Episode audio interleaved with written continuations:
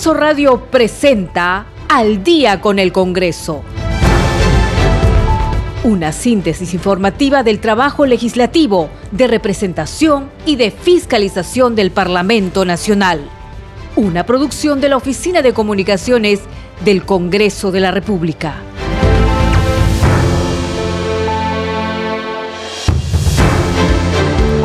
¿Cómo están? Muy buenas noches. Bienvenidos al programa Al Día con el Congreso. Les saluda Danitza Palomino. Estas son las principales noticias del Parlamento Nacional. La presidenta del Congreso, Mari Carmen Alba, pidió al Poder Ejecutivo que el nuevo ministro de Salud sea una persona idónea y capacitada para el cargo, porque con la salud no se juega, menos en medio de una pandemia. De esta manera se refirió a la decisión del Pleno del Congreso de censurar al ministro Hernán Condori. En Huánuco, la titular del legislativo, Mari Carmen Alba, asumió el reto de mejorar las condiciones de vida y oportunidades para los jóvenes de cada una de las regiones de nuestro país. Fue durante su participación en el primer encuentro Macro Región Centro de Autoridades y Trabajadores Jóvenes. La Comisión Especial de Selección de Candidatas o Candidatos Aptos para la elección de magistrados del Tribunal Constitucional continuó hoy con las entrevistas públicas a los postulantes. Esta parte del proceso culminará el 5 de abril. Los congresistas miembros de la Subcomisión de Acusaciones Constitucionales se pronunciaron a favor de que se investigue al exministro de Salud Víctor Zamora por la adquisición y distribución de mascarillas de tela de algodón que no favorecieron a la contención de la pandemia por el COVID-19. En la víspera, el Pleno del Congreso aprobó que los docentes reciban el pago del 100% de la compensación por tiempo de servicio CTS al momento de su cese. Usted está escuchando Al día con el Congreso.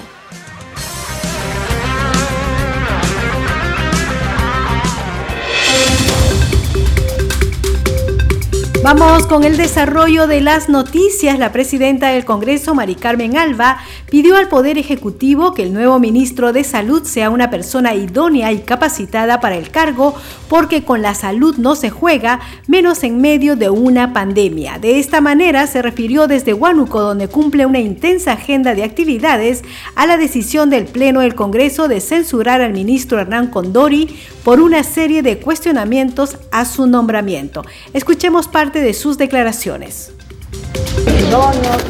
Con personas que tengan experiencia de gestión pública, que hayan estado bien capacitados, por eso tenemos 50 ministros en 8 meses. Y bueno, estas son las consecuencias de esa falta de preparación de comunicó congresista al Ejecutivo sobre la noción de censura al ministro de Salud? Así es, el mismo día se comunica, sí. ¿En cuánto tiempo debería ya de nombrarse, de elegir a un nuevo ministro? Bueno, eso normalmente es de acuerdo a lo que el presidente puede pasar dos, tres días, hasta una semana, pero sabemos que eh, encima estamos en pandemia, que es muy importante el cambio del ministro de Salud. Y cuando no ministro de Salud, lo único que, lo único que pedimos es que sea una persona, una persona idónea, una persona capacitada para el cargo, porque con la salud no se juega. Por eso hoy cumplimos ocho meses de la gestión. Bueno, ya lo he dicho antes, 50 ministros en ocho meses. Mucho cambio. Cuando hay cambio, no hay continuidad y no hay poder de decisión. Por eso estamos como estamos. Los precios que han subido, esto es un desgobierno, es un caos. Eso es una realidad que nadie puede taparse los ojos con una venda. Congresista, ¿qué, opinión le merece sobre las declaraciones de, presidente Castillo eh, en, alusión al, paro transportista? ¿no? Dice que los dirigentes estarían siendo pagados. Bueno, lamentable, ¿no? Pues yo creo que él debe hacer un mea culpa, debe de, de ser consciente que si la gente sale a protestar y además él es sindicalista, él ha hecho siempre eso. Él salió en la huelga, él se hizo conocido porque salió en la huelga del Ministerio de Educación. Entonces, él siempre ha hecho eso, por lo cual me imagino que sabrá que si están saliendo afuera y preocupados y que rechazando la situación que están viviendo, es por una razón fuerte que los afecta a ellos y, por eso estamos... ¿Se estaría contradiciendo a sus principios en todo caso? Bueno, totalmente contradictorio, ¿no? Porque él viene de ser un profesor sindicalista. Él sabe lo que es salir a las calles, por lo cual lo que pasa que ahora el problema lo tiene él. la óptica es distinta.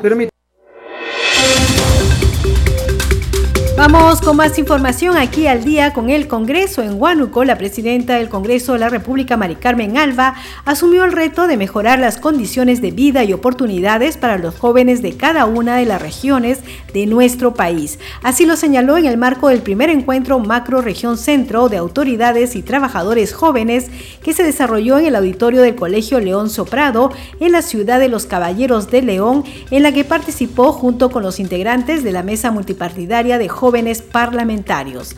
Alba expresó que son las autoridades jóvenes quienes mejor pueden entender la realidad del país desde los cargos de decisión. Por ese motivo, ratificó su compromiso para seguir trabajando junto a las autoridades regionales y locales y así seguir contribuyendo al desarrollo del Perú. Desde aquí, dijo la presidenta del Congreso, con la presencia de ustedes tendremos ideas y propuestas claras para canalizar propuestas legislativas y de políticas públicas que sirvan para realizar los cambios necesarios que requiere nuestro país. A esta hora de la noche tenemos información con nuestra compañera Madeleine Montalvo. Gracias Danitza por el pase. Efectivamente, amigos de Congreso Radio, el día de hoy la congresista Carol Paredes Fonseca del Grupo Parlamentario Acción Popular realizó un evento de reconocimiento denominado Emblema Perú, en el cual se reconocieron la calidad y excelencia demostrada por diversos profesionales y empresas privadas del país. Mencionar también que esta actividad fue realizada en conjunto con el Instituto para la Gestión e Innovación Tecnológica IGNAI Perú, en la que participaron efectivamente también los directivos de esta institución. Como hemos mencionado, esta distinción busca reconocer a las autoridades, empresas y profesionales que han podido destacar en el último año elevando los estándares de calidad y excelencia en sus respectivos rubros. Uno de los primeros en recibir este reconocimiento emblema Perú fue Dimas Laime Rafael en mérito de la innovación empleada en las tecnologías educativas. Y entre las empresas reconocidas estuvieron Michigan English Center, también la empresa Aranda Centro de Atención Geriátrica, Agroindustrias Vendaval y Onza Marketing Digital, empresas que obtuvieron el reconocimiento del Congreso de la República por su comprobada calidad de servicio, la cual la brindan en nuestro país. Esta fue la actividad realizada por la congresista Carol Paredes Fonseca en el auditorio Alberto Andrade del Congreso de la República. Es la información que tenemos, Danitza. Regresamos contigo. Informó para Congreso Radio Madeleine Montal. Muchas gracias, Madeline. Vamos con más información. La Comisión Especial de Selección de Candidatas o Candidatos Aptos para la elección de magistrados del Tribunal Constitucional continúa hoy con las entrevistas públicas a los postulantes. Recordemos que esta parte del proceso culminará el 5 de abril. Al respecto, el presidente de la Comisión de Selección de Candidatos Aptos para la elección de magistrados del Tribunal Constitucional, José Balcázar, indicó que las entrevistas a los postulantes se están realizando de forma virtual y presencial. También dio a conocer que la próxima semana se estará entregando la relación al Pleno del Congreso de la República. El congresista José Balcázar conversó con nuestro compañero Víctor Incio. ¿Cómo va marchando ahorita la Perfectamente bien, hasta el momento lo estamos haciendo en forma regular y normal en las entrevistas estamos evaluando los candidatos y calculamos que la próxima semana, el miércoles, ya podemos estar entregando al Pleno la relación de candidatos al Tribunal Constitucional. Eh, ¿Ya se tiene idea cuántos candidatos van a Todavía no, todavía no. ¿Y qué va a pasar después de acá de las entrevistas? Hacemos la, calificación respectiva, el puntaje que son 40% por, por esta parte de la entrevista y luego presentamos la, el, cotejo con, con, la primera parte que es el 60% del currículo y sacamos el promedio y lo presentamos en orden cronológico. ¿Cuál es el criterio para los puntajes? No normal, que se suman los 40 y el 60% y cada candidato puede alcanzar, no creo que lleguen a 100 puntos, pero sí, ese es el tope, ¿no? Es el tope máximo. ¿Cuántos candidatos han tenido el día de hoy? Hoy hemos tenido 3 en la mañana y tenemos 3 en la tarde. Todavía continuamos, pues no podemos adelantar sobre en particular nada. Sobre estas entrevistas a los postulantes a magistrados del Tribunal Constitucional, tenemos el informe de la multiplataforma del Congreso de la República.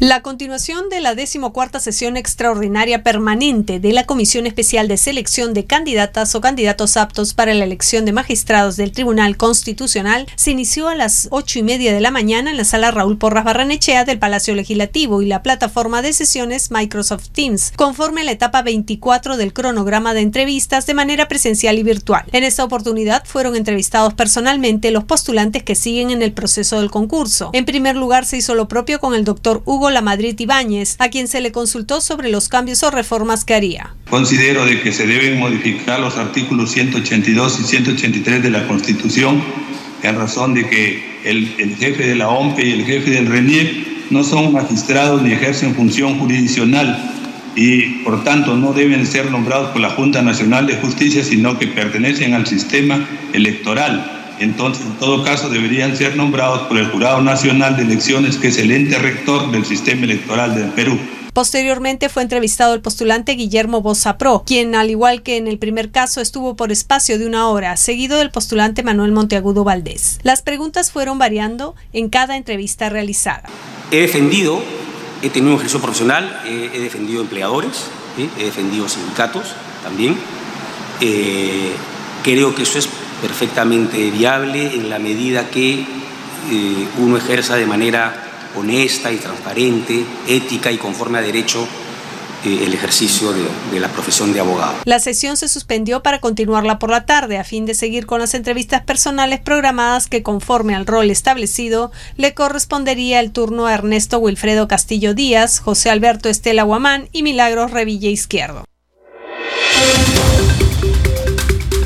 Vamos con más información aquí en Al día con el Congreso y con 107 votos a favor con la adhesión de la titular del Congreso, Mari Carmen Alba Prieto, la representación nacional se allanó a las observaciones del Poder Ejecutivo a la autógrafa de la ley que revaloriza la carrera docente y de esta manera se aprobó el reconocimiento a los 550 mil profesores de todo el país para que perciban el pago del 100% de la compensación por tiempo de servicio CTS al momento de su cese de manera progresiva hasta el 2024. Escuchemos el informe de la multiplataforma del Congreso de la República.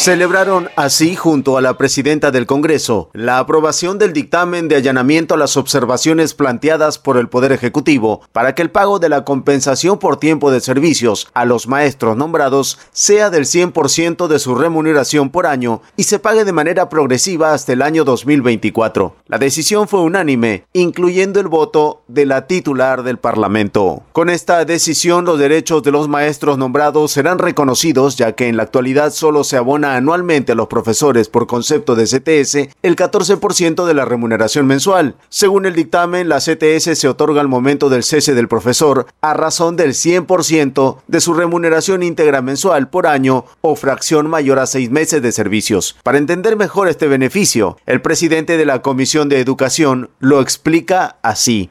En un ejemplo, un maestro con 30 años de servicio pasará de recibir 10 mil 80 soles de sus ETS a recibir 72 mil soles. Según lo aprobado, el abono de este derecho se desarrollará de manera progresiva y beneficiará a 255 mil 409 maestros. Al tratarse de un allanamiento, la presidenta del Congreso explicó que dicha aprobación no requiere de segunda votación.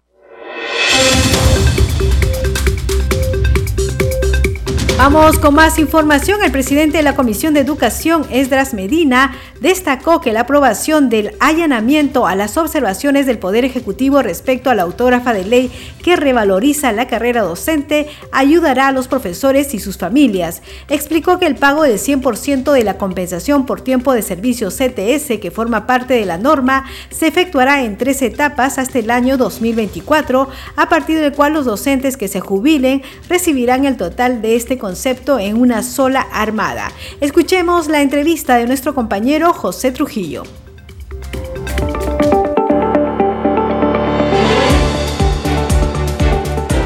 Esta es la entrevista.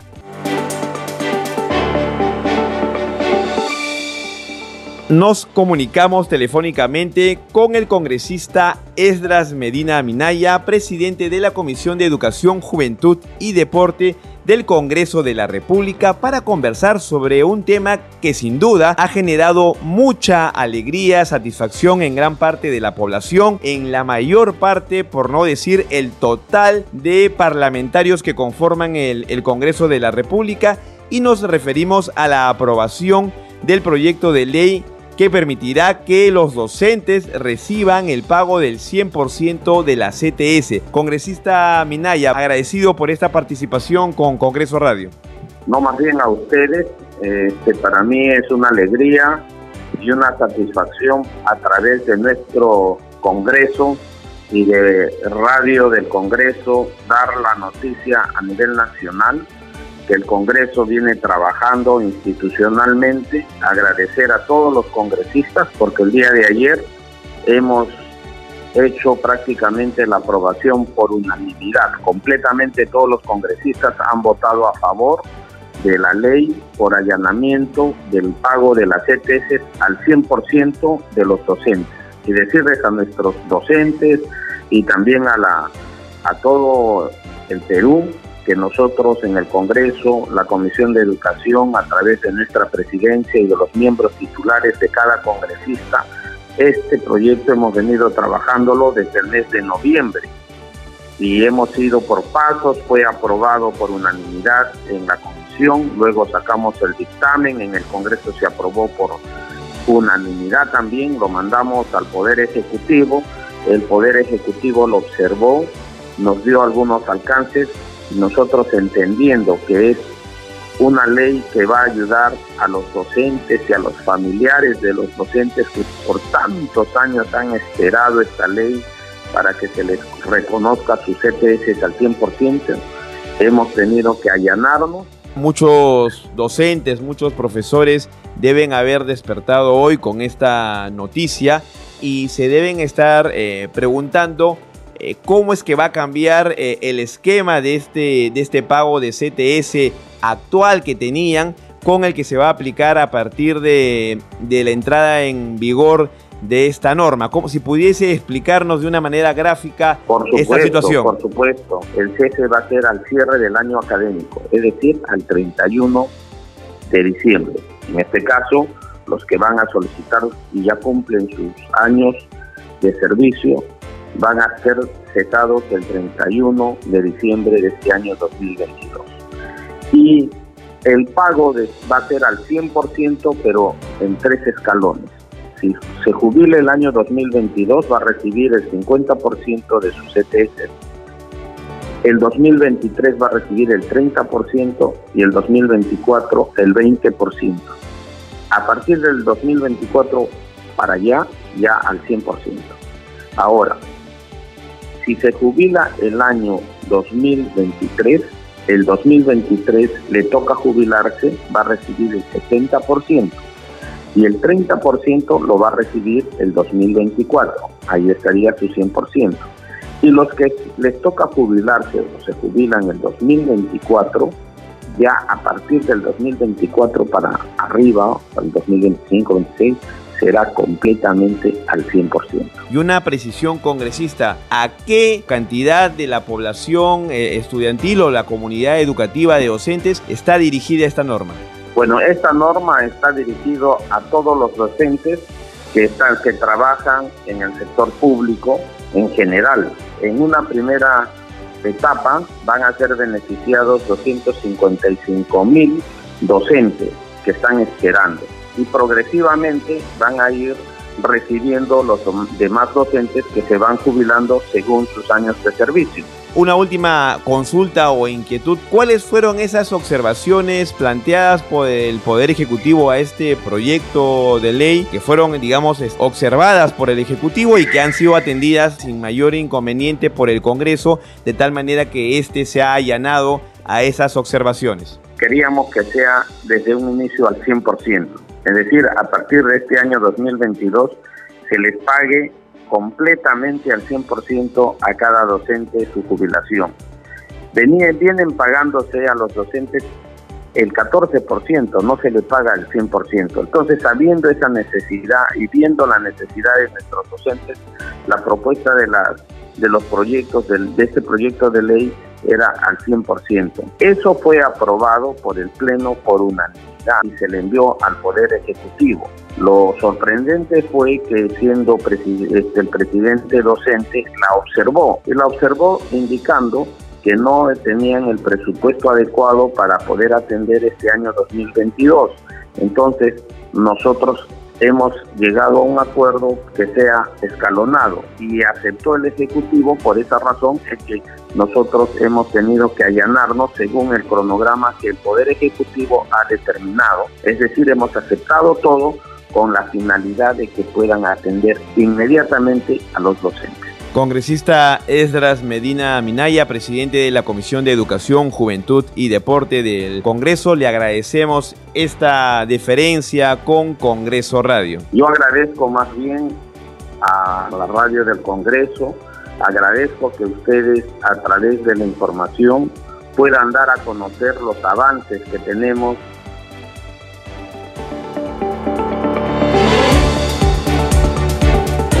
Escucha todas las entrevistas de Al día con el Congreso ingresando a arroba radio-congreso en Twitter y a radiocongreso.perú en Facebook, así como a nuestras cuentas de podcast en Spotify, Apple Podcast, Google Podcast y SoundCloud.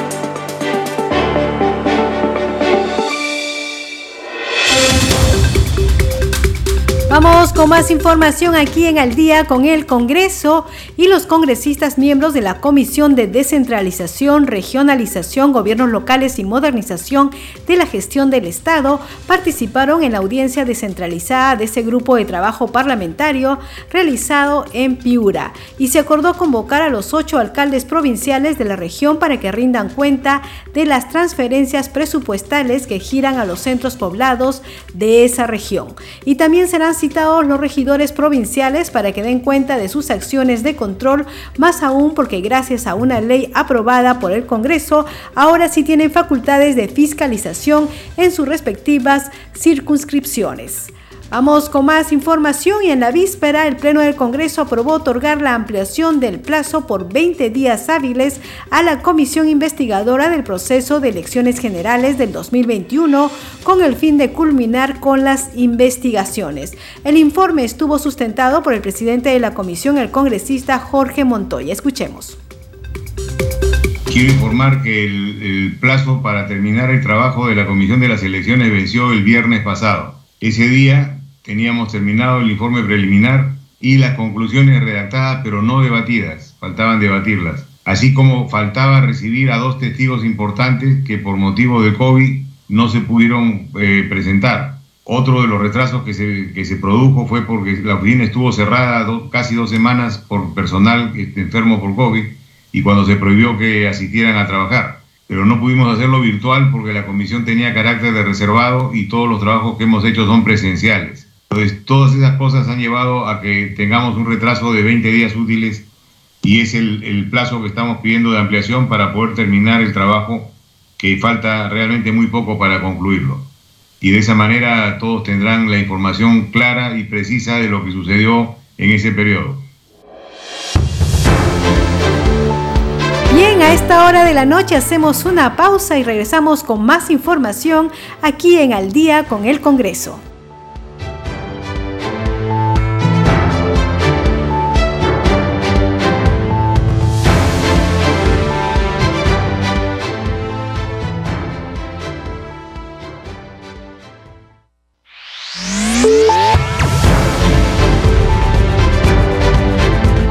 Continuamos en Al día con el Congreso. ¿Cómo están? Bienvenidos a la segunda media hora del programa Al día con el Congreso.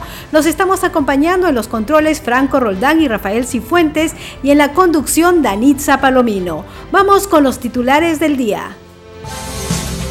La presidenta del Congreso, Mari Carmen Alba, pidió al Poder Ejecutivo que el nuevo ministro de Salud sea una persona idónea y capacitada para el cargo, porque con la salud no se juega, menos en medio de una pandemia. De esta manera se refirió a la decisión del Pleno del Congreso de censurar al ministro Hernán Condori. En Huánuco, la titular del legislativo, Mari Carmen Alba, asumió el reto de mejorar las condiciones de vida y oportunidades para los jóvenes de cada una de las regiones de nuestro país. Fue durante su participación en el primer encuentro Macro Región Centro de Autoridades y Trabajadores Jóvenes.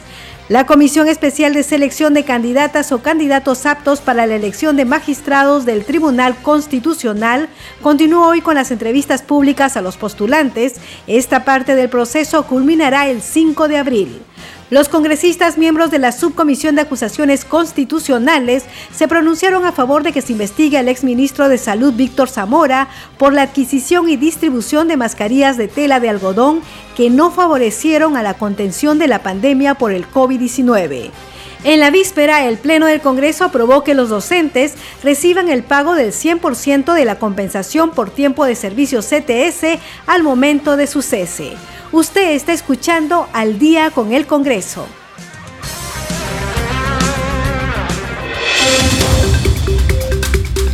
Vamos con el desarrollo de las noticias ante la Comisión Multipartidaria de Protección a la Infancia en el contexto de la emergencia sanitaria. Se presentó la ministra de Desarrollo e Inclusión Social, Dina Boluarte, para exponer sobre el análisis del estado situacional de la implementación y cumplimiento de la Estrategia Nacional de Desarrollo e Inclusión Social Incluir para Crecer. La presidenta de esta comisión especial, la congresista Magali Ruiz, le consultó a la ministra Boluarte cuáles son los avances y dificultades a la fecha en la implementación de la mencionada estrategia. Escuchemos parte de esta sesión.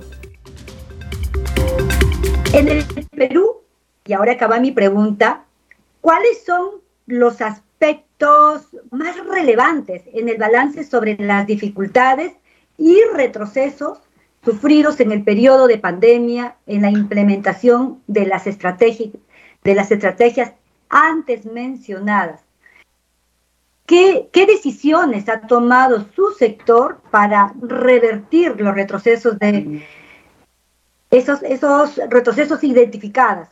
¿Y cuál es el balance sobre el rol que viene cumpliendo los gobiernos regionales y locales en la implementación de la estrategia Crecer y primero la infancia?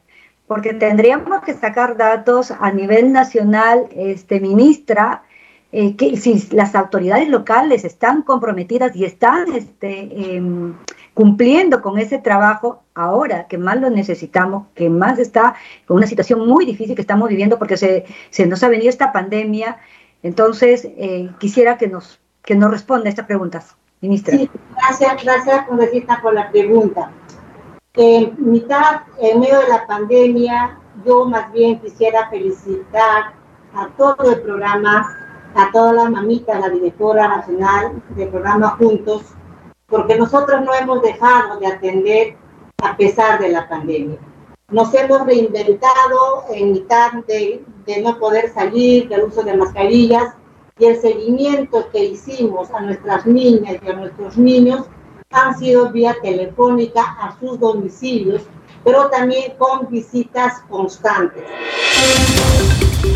Vamos con más información aquí en Al día con el Congreso. Los congresistas miembros de la Subcomisión de Acusaciones Constitucionales se pronunciaron a favor de que se investigue al exministro de Salud Víctor Zamora por la adquisición y distribución de mascarillas de tela de algodón que no favorecieron a la contención de la pandemia por el COVID-19. Así lo hicieron saber al rechazar con 13 votos el informe final que recomendaba el archivamiento de la denuncia constitucional 193 ex 398 presentado por la Fiscalía de la Nación.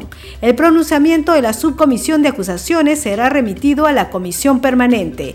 También se le acusa por la presunta comisión de los delitos de propagación de enfermedad peligrosa o contagiosa abuso de autoridad condicionado ilegalmente a la entrega de bienes y servicios, omisión de actos funcionales, negociación incompatible o aprovechamiento indebido del cargo y falsificación de documentos tipificados en los artículos 289, 376A, 377, 399 y 427 del Código Penal respectivamente en agravio del Estado. A esta hora de la noche tenemos información con nuestra compañera Elsa Iturriaga. Adelante Elsa. Gracias por el pase. Efectivamente, esta mañana se llevó a cabo la sesión de la Comisión Especial Multipartidaria de Seguimiento, Coordinación y Formulación de Propuestas en materia de mitigación de los efectos de cambio climático, que recibió el informe de gestión del presidente del Consejo Directivo del Centro Nacional de Planeamiento Estratégico. Y precisamente el titular del CEPLAN, Yofiani Peirano Torrini, informó sobre los instrumentos de gestión pública en materia de mitigación del cambio climático, seguimiento de su implementación y recomendaciones. Esto fue tras la dirección de la sesión a cargo de la congresista Heidi Juárez, presidenta de la Comisión Especial Multipartidaria encargada del tema, quien se comprometió a trabajar un planeamiento legislativo. El titular del CEPLAN dio cuenta del informe de evaluación de la Estrategia Nacional de Cambio Climático del Ministerio del Ambiente relacionado con el Registro Nacional de Medidas de Mitigación RENAMI, una plataforma digital para que las instituciones públicas y privadas puedan registrar sus iniciativas que contribuyan a la reducción de emisiones de gases de efecto invernadero. Dijo que uno de los objetivos es que se incremente la conciencia y capacidad adaptativa frente a efectos adversos. Señaló además que las organizaciones podrán efectuar la transferencia de la disminución de gases de efecto invernadero como resultado de sus actividades de mitigación para participar en los mercados nacionales e internacionales de carbono, aportando así en la acción climática como país. Previamente indicó que la plataforma Huella de Carbono Perú permite reconocer oficialmente el esfuerzo de las organizaciones públicas y privadas en reducir sus emisiones a través de la medición y el reporte de acciones para neutralizarlas. Añadió que se brindará información actualizada del incremento de captura de carbono y reducción neta de emisiones en el sector forestal. Informó para Congreso Radio Elsa Iturriaga, un Congreso para todos.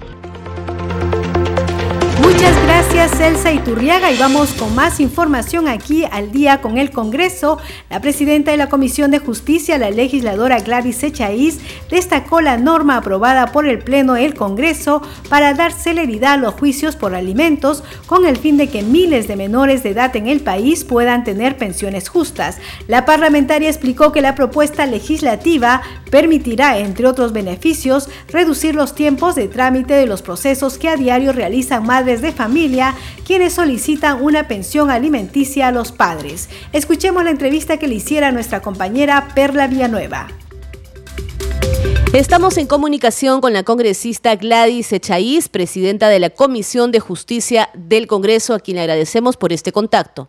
Gracias a ustedes por la invitación. Pleno ayer aprobó un cambio normativo eh, muy interesante porque va a permitir acelerar los procesos judiciales en el caso de alimentos.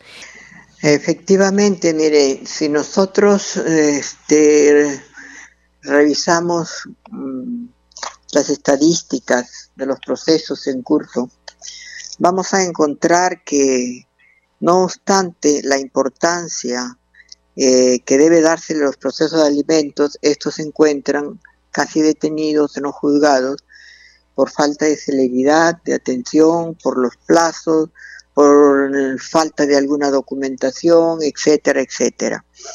Este, o porque sencillamente las atenciones no son, las atenciones no son, eh, digamos, proporcionales a, los que, a lo que correspondería en cada caso. Congresista, para que los padres de familia que nos están escuchando puedan comprenderlo, ¿en qué consiste este cambio normativo, esta modificación? Ahora, la, modificación es, tiene que ver desde el inicio de la presentación de la demanda. Eh, por ejemplo, la demandante puede hacerlo ahora incluso en forma verbal. Se acerca a los juzgados, al secretario, para que le reciba su demanda puede hacerla por escrito o llenar unos formularios dando indudablemente toda la información y, acompañando eh, la documentación que este, acredite el vínculo eh, familiar, ¿verdad? las partidas de nacimiento específicamente y demás que puedan servir o coadyuvar a su pretensión. El trámite que antes estaba sujeto, por ejemplo, a plazos un poco latos, por decirle 30 días para que te conteste la demanda, estamos reduciéndolo a 10 o 5 días. 10 eh, días para la audiencia única. En el caso, por ejemplo, de que se tenga una copia simple de la partida, el juez de oficio puede pedirla a los registros públicos, a, las municipalidades, a la RENIET, a donde encuentre el documento, según la indicación que den los interesados. En el caso de la, del demandado, si incurre en alguna omisión, por ejemplo, una y otra parte, si incurre en alguna omisión, el juez le dará el plazo para que lo subsanen, pero nunca sobrepasará el señalado por la ley para la audiencia única. Eso va a ir acortando plazos y le, pues, se le está dando al juez facultades para que de oficio actúe pruebas, solicite documentación, por decirle en el caso del demandado, a la Superintendencia Nacional de Administración Tributaria, a los registros públicos, eh, a los centros de trabajo o al lugar donde se indique que se puede tener información sobre los ingresos o capacidad económica del obligado, incluyendo los registros públicos, las municipalidades, pues ahí es donde se hacen las declaraciones juradas anuales eh, de renta, ¿verdad? De autovalúo. Esta medida también incluye, eh, según tenemos entendido, que en estos procesos de alimentos la niña o niño o adolescente puedan eh, dar su, sentar su posición o expresar en función a su puede edad. Puede ser, así es, puede ser entrevistado en un lugar adecuado y solo por el juez directamente, eh, sin presencia ni intervención de los padres a efecto de garantizar y cuidar que no se ve involucrado en las diferencias que pueden haber entre uno y otro padre. Esa es una conversación juez menor, siempre que lo estime conveniente, como le digo, y necesario. Esto, esto viene a solucionar, congresista, una problemática social, porque en muchos casos se esperaba por por la pensión de alimentos, a veces años, a veces el, menor de edad llegaba a tener la mayoría de edad sin, sin ser, eh, sin recibir esta pensión de parte de su, del padre, ¿no? Mire, este es un esfuerzo del Congreso que incluso llega al, de considerar la sentencia, si bien apelable, pero de manera diferida. ¿Qué significa? Que la sentencia se ejecutará desde un comienzo, aun cuando sea apelada. Ahora, Ahora eh, lo que le quería decir que este es un esfuerzo del Congreso con la finalidad de contribuir a la celeridad y a la atención que debe dársele a los menores de manera preferencial. Sin embargo, eso no le quita que la propia institución también haga los esfuerzos necesarios para que haya suficiente recurso humano que atienda las demandas de la población. Ya eso es un tema de gestión que corresponde única y exclusivamente al Poder Judicial. Al Poder Judicial. Perdone la pregunta, ¿y estos casos de pensión de alimentos no se puede hacer vía conciliación también? Y esto para, para quienes nos están escuchando, porque tenía entendido que eh, se podía hacer también vía conciliación. Eso no, no, no ha desaparecido, existe ya la norma que establece que previa a la demanda las partes pueden ir a una demuna y ponerse de acuerdo y esa el acta que firmen tiene carácter de sentencia y es ejecutable. Este procedimiento es para los casos en los que no funciona esa conciliación. Y están por años de repente esperando una decisión judicial. Ahora, junto con la calificación de la demanda, el juez debe señalar una asignación provisional. Muy bien, congresista. Entonces, esto es para beneficio de los menores de edad que están muchas veces en espera de juicios de alimentos que suelen ser lamentablemente engorrosos y eh, de larga espera, ¿no es cierto? Así es, en beneficio de ellos, pero sin descuidar indudablemente el respeto de las partes intervinientes, porque tampoco podemos pasar al extremo de limitar o erradicar el derecho de defensa del demandado, a quien tendrá todas las oportunidades para presentar la documentación que determine sus posibilidades económicas e inclusive se le da al juez la facultad para que pueda solicitar información y verificar o constatar lo que se dice. Eh, es más, en caso de que haya dificultad para la obtención de una prueba y hay un comienzo de prueba con algún documento o, algún dato, está funcionando el principio de favor probaciones, lo que significa a favor de que lo ofrece. Le agradecemos mucho por esta conversación respecto a esta norma recientemente aprobada por el Pleno. Muchas gracias, muy amable congresista. gracias a ustedes, esperamos haber contribuido en parte a la solución de un problema eh, social, humano, familiar y necesario e indispensable para ir avanzando en, digamos, en los temas de equidad, de igualdad y de justicia social. Bien, congresista, gracias por este contacto. Hasta la próxima. A ustedes, gracias. Bien, era la entrevista de nuestra compañera Perla Villanueva, la congresista Gladys Echaíz, presidenta de la Comisión de Justicia. Enseguida vamos a emitir una entrevista que hicimos hace unas horas para conocer un poco más sobre el Parlamento Universitario. Estamos en los estudios de Congreso Radio con Boris Mauricio, coordinador del programa Parlamento Universitario. El objetivo de este programa es fomentar el desarrollo de una cultura cívica y democrática y está dirigido a estudiantes universitarios y también a alumnos de institutos de educación superior y técnica. Boris, bienvenido a Congreso Radio. Si nos puedes dar más detalles de este programa Parlamento Universitario.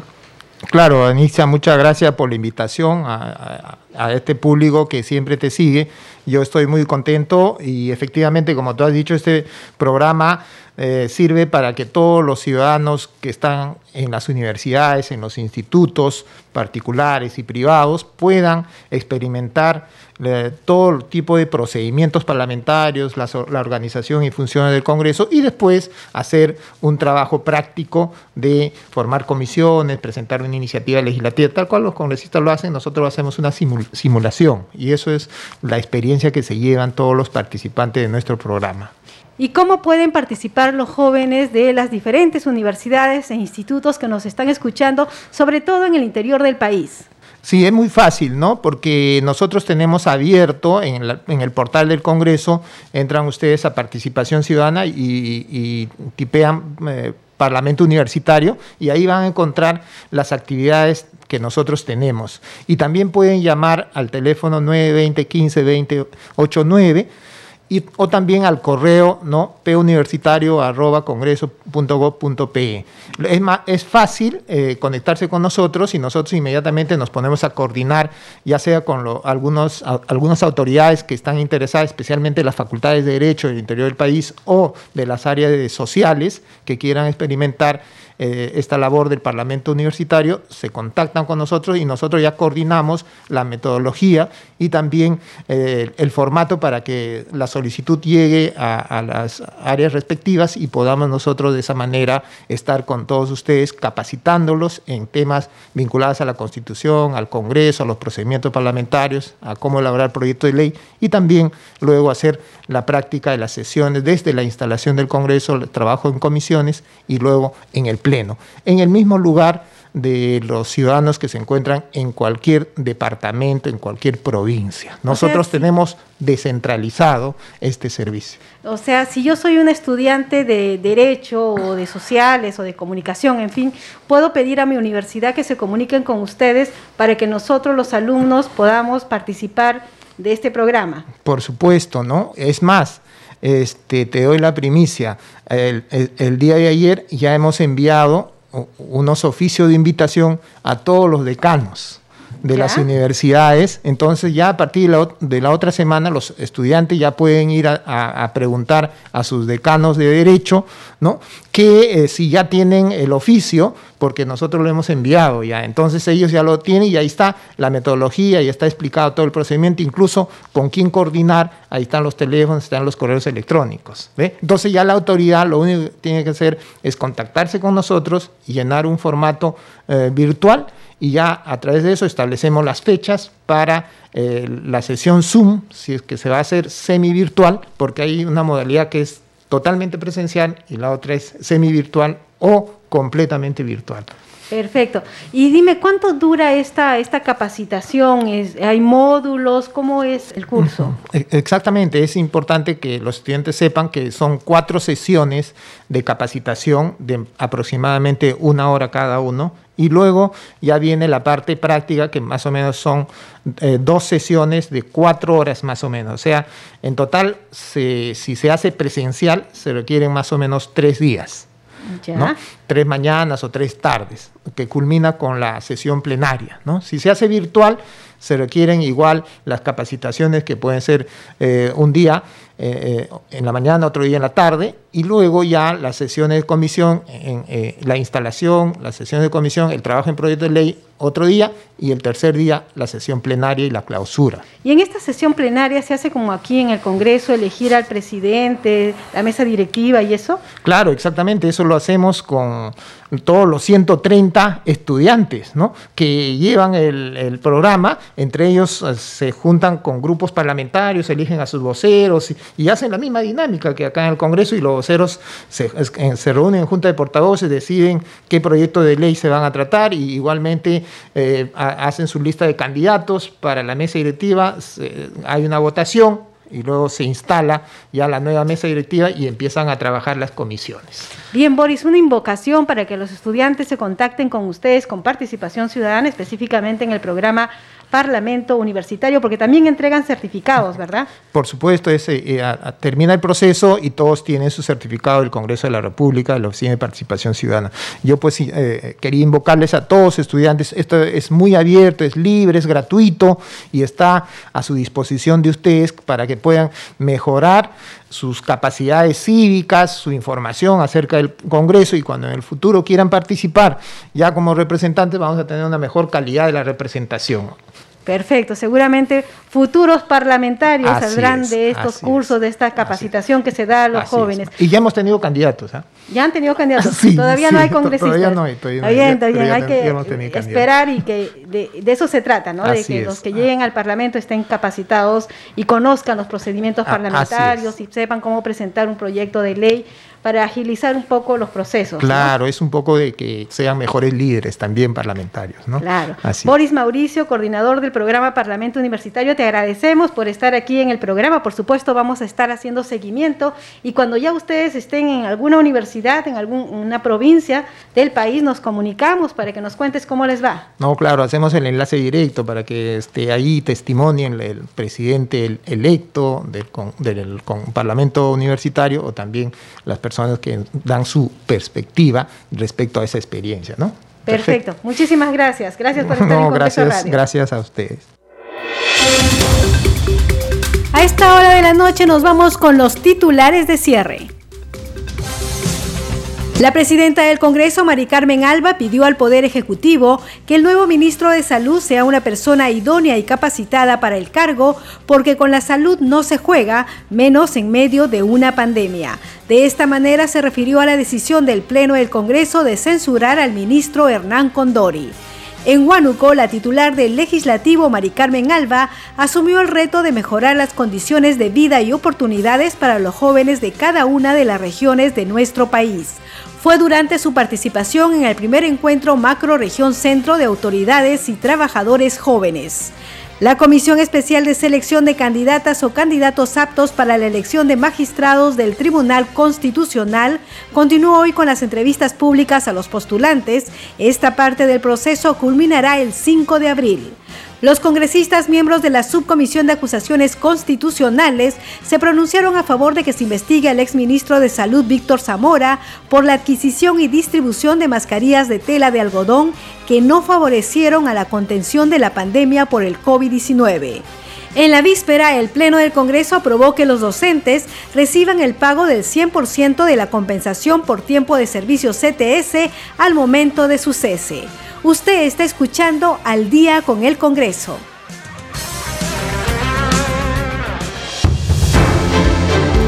Bien, hemos llegado al final del programa. A nombre del equipo de Congreso Radio, le agradecemos por acompañarnos en esta edición. Estuvieron en los controles Franco Roldán y Rafael Cifuentes y en la conducción Danitza Palomino. Muy buenas noches y buen fin de semana.